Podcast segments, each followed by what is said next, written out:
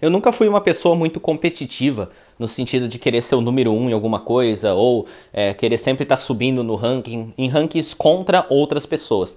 Por algum motivo eu sempre busquei trabalhar de forma que é, eu consiga melhorar meus resultados sempre, consiga ter alto desempenho, só que reduzindo o grau de ansiedade. E eu nunca consegui encarar essa questão da competição sem ter ansiedade. Então é uma coisa que eu sou um pouco desencanado, eu não faço questão de ser número um em nada, praticamente. É, mas é, o, o, o, espírito competitivo ele faz parte do empreendedor, né? E uma forma saudável de você ser, eu vou falar aqui duas formas saudáveis de você ser competitivo. É, uma delas eu já vinha enraizada em mim há muito tempo, não é uma coisa que eu desenvolvi conscientemente. É, eu acho que todo empreendedor tem sim um espírito competitivo, só que o meu se manifestou nessa, nessa primeira forma que eu vou contar. E a segunda forma, eu descobri racionalmente, de, muito recentemente, é, e comecei a aplicar, e isso realmente está trazendo grandes resultados para mim. E talvez, se você também não é uma pessoa que quer competir, quer participar de ranking e tal, é, pode te ajudar.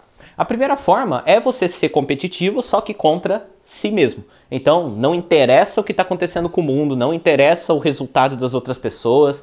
Você olha para o seu resultado e você tenta bater o seu próprio recorde. Isso vale tudo. Se você caminhou 5 km em uma hora, é, a sua meta é caminhar 5,1 km em uma hora para bater o seu recorde. E sempre tentar aumentar o seu próprio número é, de forma totalmente alienada do que acontece à sua volta. Fazendo dessa forma, naturalmente, você vai estar tá sempre evoluindo. Né? Você vai é, naturalmente ficar cada vez melhor, aumentando seus números e e eu acho que mesmo os empreendedores mais competitivos, que fazem questão de ser o número um, competir com os outros, também acabam tendo enraizado é, esse pensamento de competir contra si mesmo.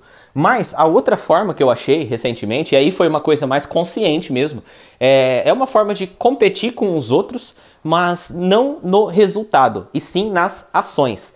Por exemplo, é, vamos supor que existe um empreendedor que você gostaria de ter resultados é, iguais ou maiores do que o dele, mas ele é uma inspiração para você.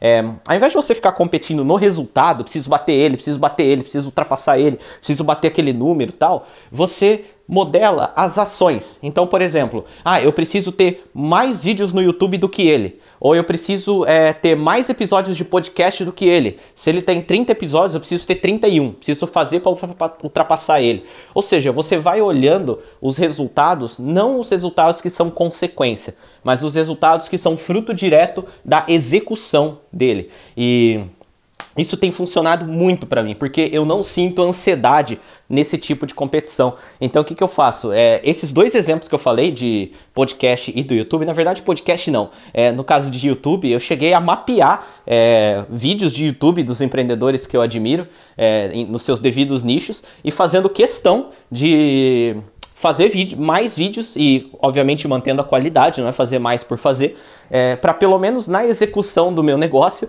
é, eu ultrapassar ele. E aí o resultado ele vai aumentar como consequência. Pode ser que seja o mesmo resultado que ele, pode ser que não, porque existem vários fatores aí por trás. Mas o resultado como consequência tende a melhorar. Então essa é uma forma de competir é, de forma muito mais é, pelo menos para mim, tá? Funciona para mim traz menos ansiedade, fica uma coisa mais tranquila e uma competição é, bem saudável. Então é isso aí, esse é o podcast de hoje, é, como competir, duas formas diferentes de você ter um espírito competitivo.